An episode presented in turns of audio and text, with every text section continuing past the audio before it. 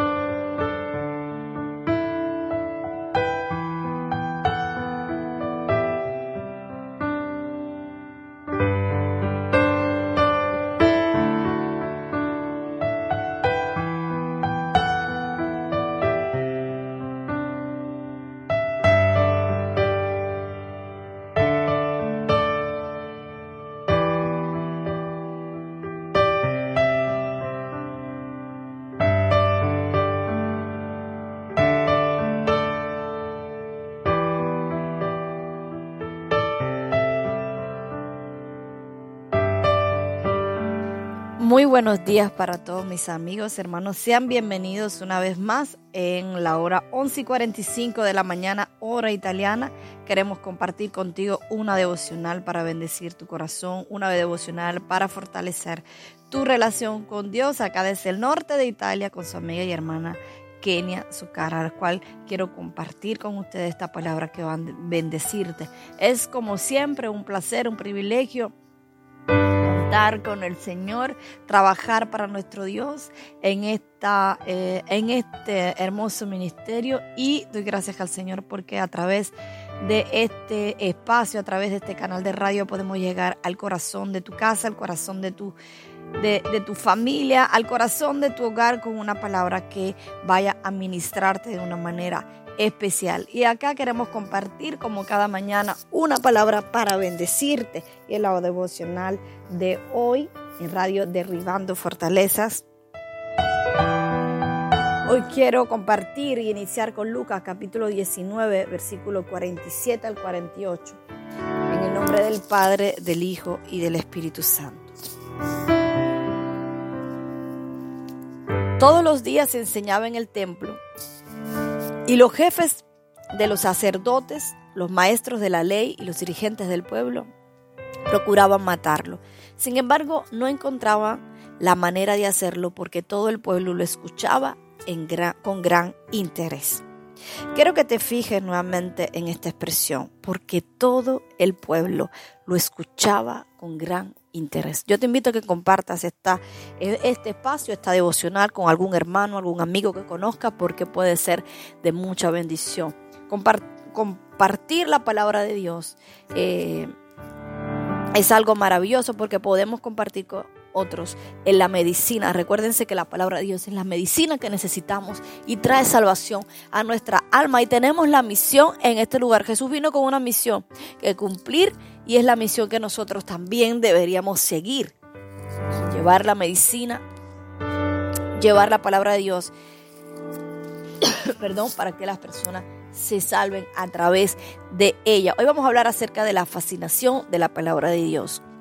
La palabra de Jesús era fascinante y otra versión de este, de este texto de la Biblia dice que el pueblo lo escuchaba con mucha atención. Esa es la versión de Reina Valera actualizada. En el Evangelio de Mateo, cuando Jesús terminó el llamado Sermón del Monte, el texto nos dice que las multitudes estaban maravilladas de sus enseñanzas porque les enseñaba como quien tiene autoridad y no como los escriba. Le invito a leer después con calma Mateo capítulo 7, versículo 28 al 29.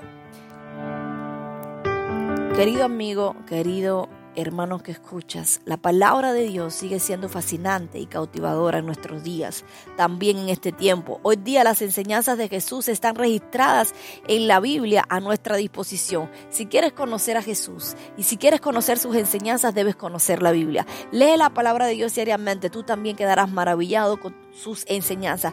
Tú también quedarás con la boca abierta eh, acerca de sus maravillas, acerca de las cosas que dice, acerca de las cosas que hace, de las cosas que el Señor está haciendo, acerca de las cosas que Él hace y se mueve a través de su palabra. El poder tan fuerte que contiene su palabra. Conoce la palabra de Dios en esta mañana. Tú que me escuchas, tú que estás sintonizando.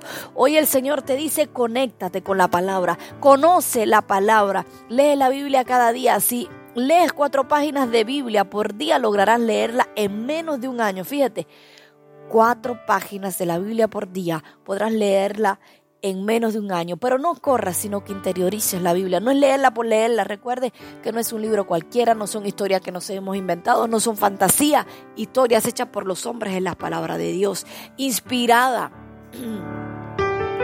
Es la palabra de Dios pido perdón.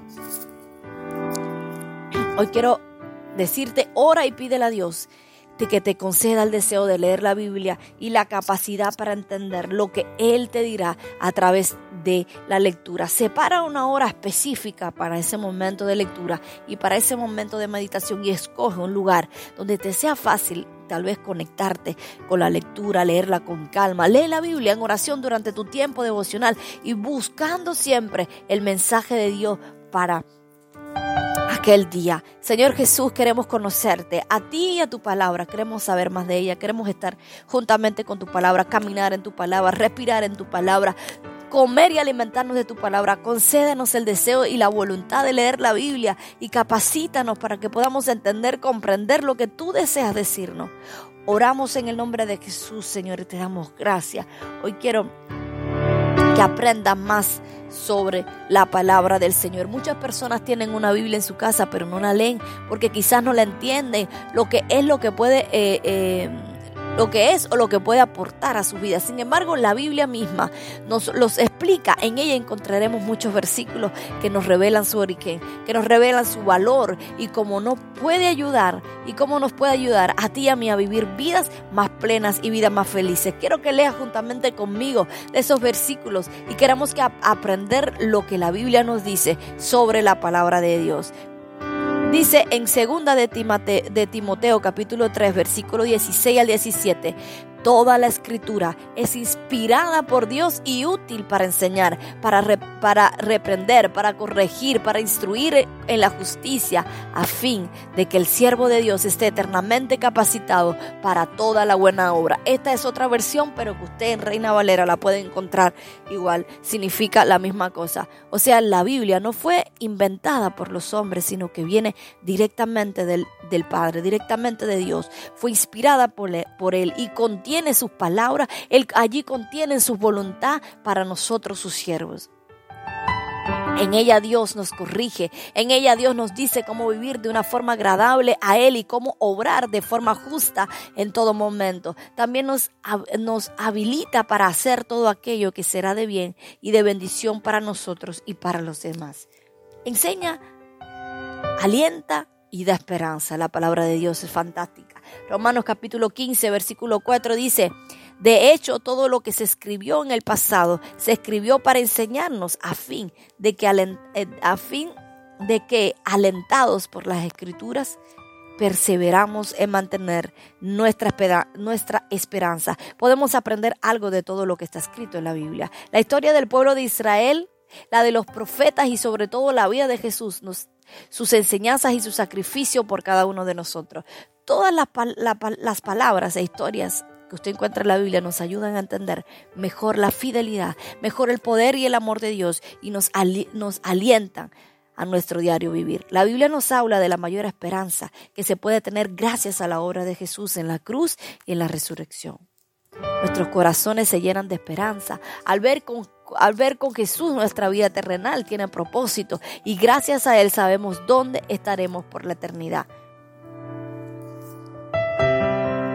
Alimenta el espíritu porque Él nos ayuda a crecer. Dice primera de Pedro 2, capítulo, versículo 2 y 3 deseen con ansia la leche pura de la palabra. Como niños recién nacidos, así por medio de ella crecerán en su salvación ahora que han probado lo bueno que es el Señor. Esto quiere decir que debemos anhelar recibir el alimento de la palabra de Dios todos los días. Es por eso que Derribando Fortaleza comparte una palabra para que te fortalezcas en el Señor, una palabra para bendecirte, para fortalecer tu relación con Dios. Anhela en esta mañana recibir el alimento recibir ese, ese, esas vitaminas.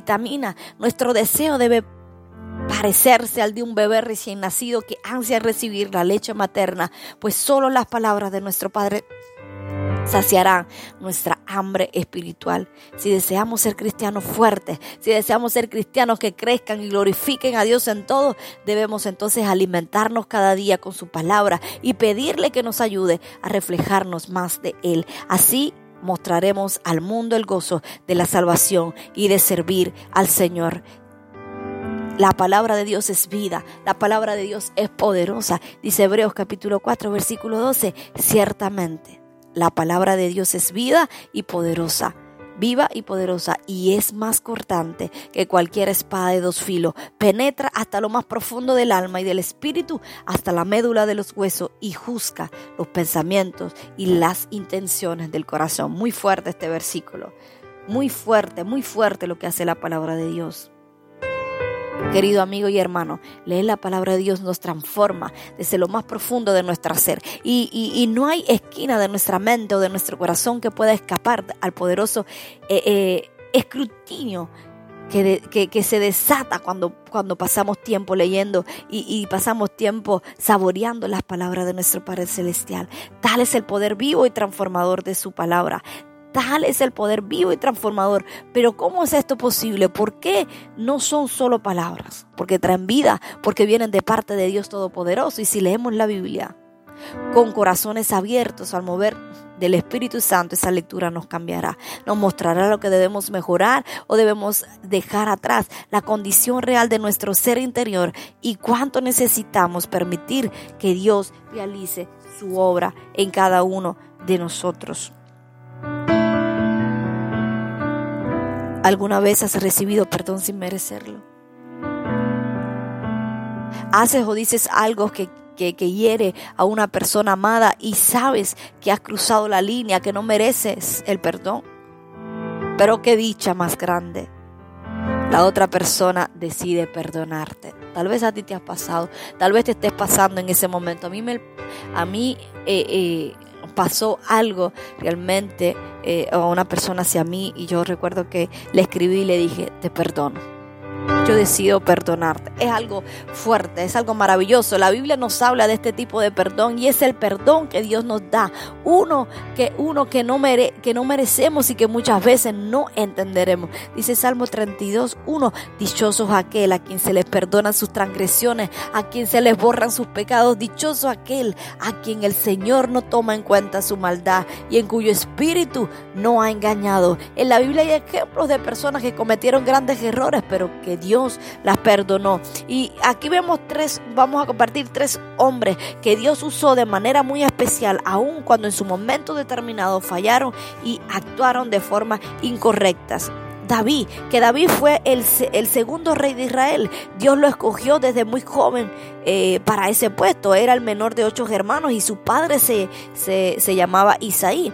Y de pequeño fue pastor de ovejas. También disfrutaba mucho de la música, tocaba el arpa con armonía. Y bueno, ustedes conocen la historia. Él escribió muchos de los salmos que tenemos en la Biblia. En, los libros de Samuel, Reyes y Crónicas encontramos muchos relatos de la vida de David. Uno de los más conocidos está en Primera de Samuel, capítulo 17, y cuenta de su, de su victoria sobre Goliat, un gigante del ejército filisteo. Y allí David mostró gran valentía, gran confianza en la protección de Dios y su fama comenzó a crecer y esto alimentó la envidia y el corazón del rey Saúl que comenzó a perseguirle y es por eso David tuvo que huir y bueno y pasó el tiempo en el exilio, ustedes conocen. Tras la muerte de Saúl, David regresó, fue coronado rey de Judá y luego rey de Israel. Y, y bueno, su fama Su osadía crecieron con el paso del tiempo gracias a los, a los triunfos sobre muchos ejércitos y uno de, sus logros más importantes fue devolver el arca de la alianza a Jerusalén. Como resultado recibió grandes promesas de parte de nuestro Dios. Sin embargo, en 2 de Samuel 11 y 12 leemos sobre un episodio eh, oscuro en la vida de David. Durante el sitio de la ciudad de, de, Raba, David cometió el adulterio con Betsabé, mujer de Urias, uno de los militares, y de forma eh, indirecta mandó matar a Urias para poder casarse con Betsabé. Y como consecuencia de toda esta trampa, Dios envió al profeta Natán a revelarle a David las consecuencias de sus actos. Hay que estar atento.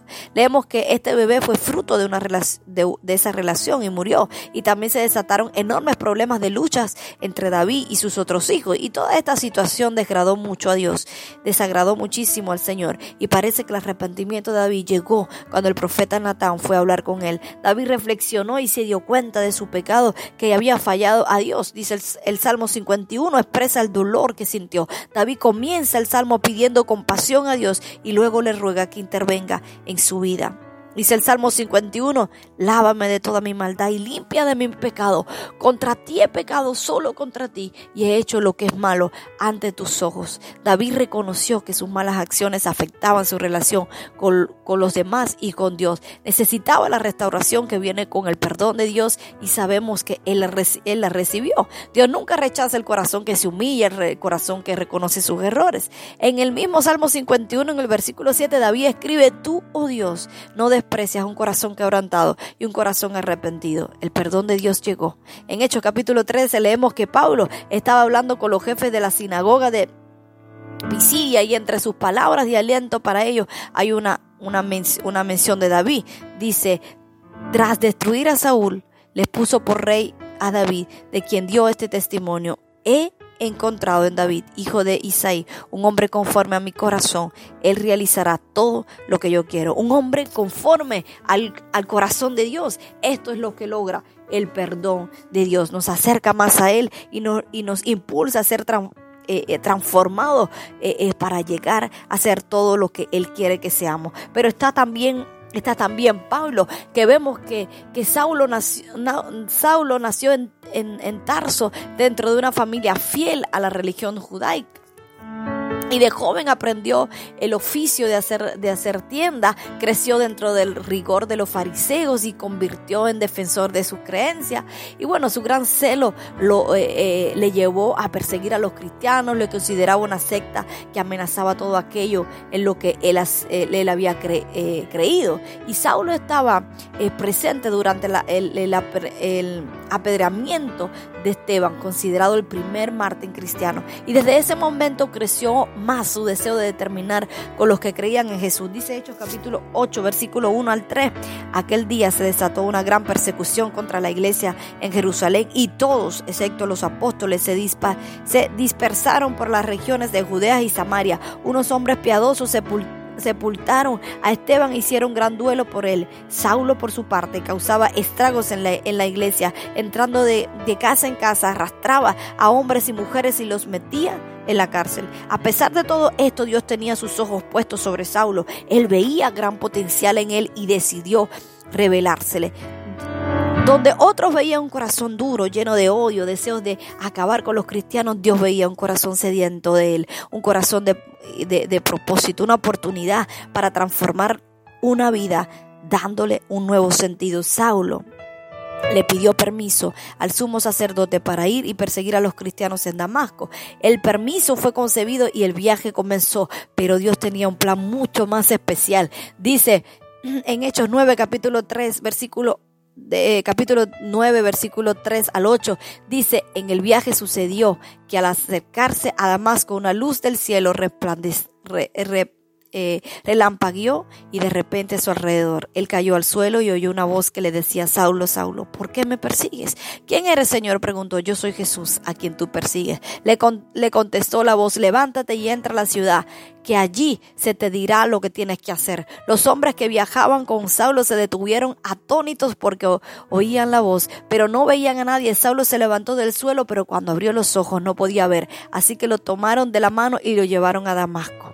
La vida de Saulo, amado, no volvió a ser igual después del encuentro con Dios. De perseguidor, de perseguidor pasó a ser fiel seguidor de Jesús. Y ese mismo celo que tenía antes por perseguir a los cristianos la usó para hablar de Dios, del sacrificio de Jesús y del y del cambio que había experimentado. Y a muchos cristianos le costó entonces aceptarle como parte de la iglesia, sospechaban de él.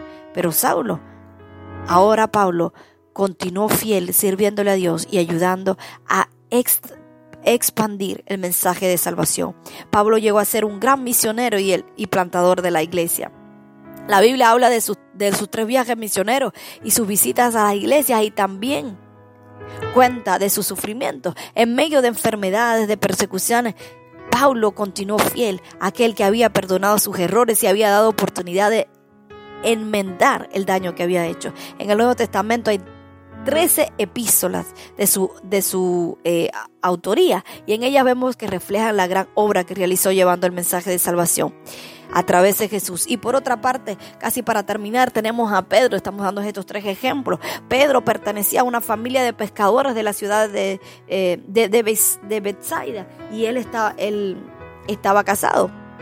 El primer encuentro que tuvieron él y su hermano con Jesús fue especial y ya que se les dio un nuevo propósito, dice Mateo 4, versículo 18 al 20, que mientras caminaba junto al mar de Galilea, Jesús vio a dos hermanos, uno era Sion llamado Pedro y el otro era Andrés, y estaban echando la red al lago, pues eran pescadores. Vengan y síganme. Les dijo Jesús, y los haré pescadores de hombre. Al instante dejaron la red y los siguieron. Y desde este momento, Pedro pasó a ser uno de los doce discípulos de Jesús. Él era más bien tosco y de temperamento impulsivo, características que se reflejan a varios pasajes bíblicos. Su impulsividad les lleva a hablar o a actuar antes de pensar, como vemos por ejemplo en Mateo 14, 25 al 31. Él estaba junto a los otros discípulos en una barca cuando Jesús se le acercó caminando sobre el agua. Pedro dijo, Señor, si eres tú mándame para que vaya, eh, vaya a ti sobre el agua. Ven, dijo Jesús. Y Pedro bajó de la barca y caminó sobre el agua en la dirección de Jesús. Conocemos la historia tremenda, tremendo lo que pasó ese día, pero dice que Pedro formaba parte del círculo íntimo de Jesús. Los apóstoles que compartieron momentos especiales con el Maestro.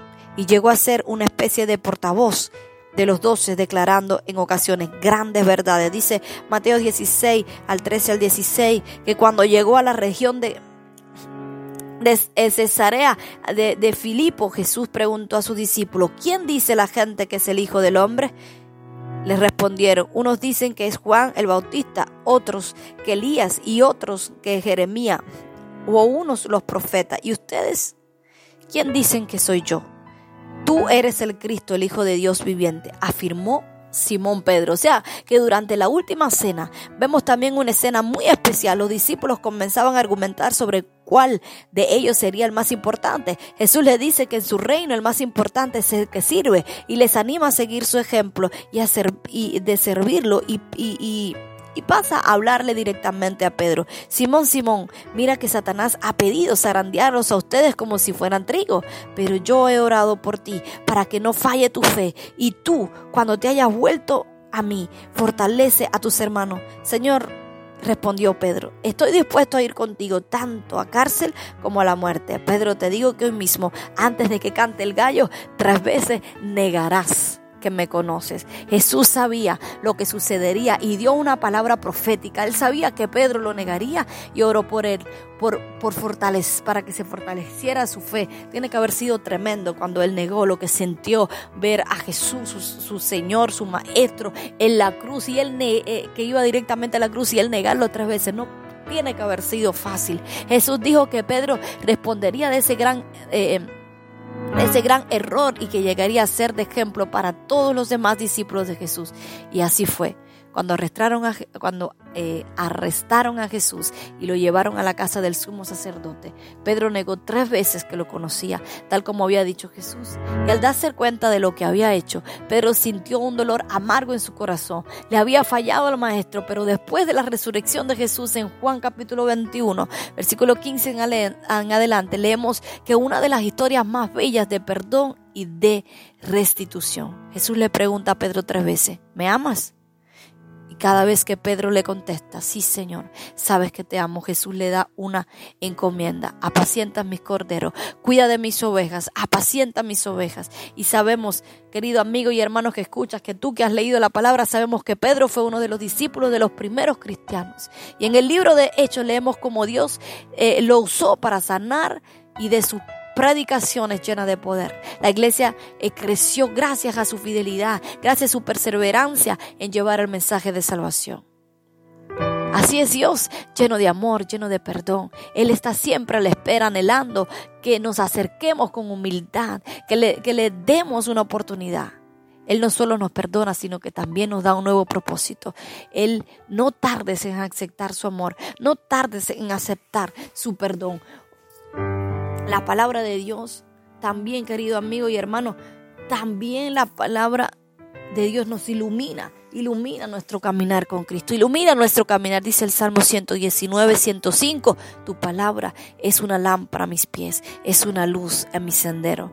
A través de la Biblia recibimos la dirección para saber el camino a seguir. Son tantas las decisiones que debemos tomar a diario que la luz del Señor brilla y resplandece en medio de la oscuridad del mundo que nos rodea y, y nos muestra el camino, nos muestra la decisión que agrada a nuestro Padre Celestial.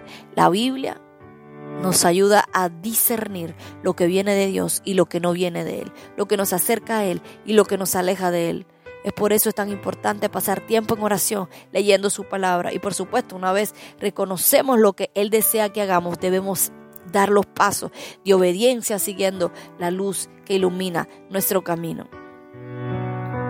La palabra de Dios es eterna, es eterna para siempre. Dice Isaías 48, la hierba se seca y la flor se marchita, pero la palabra de nuestro Dios permanece para siempre.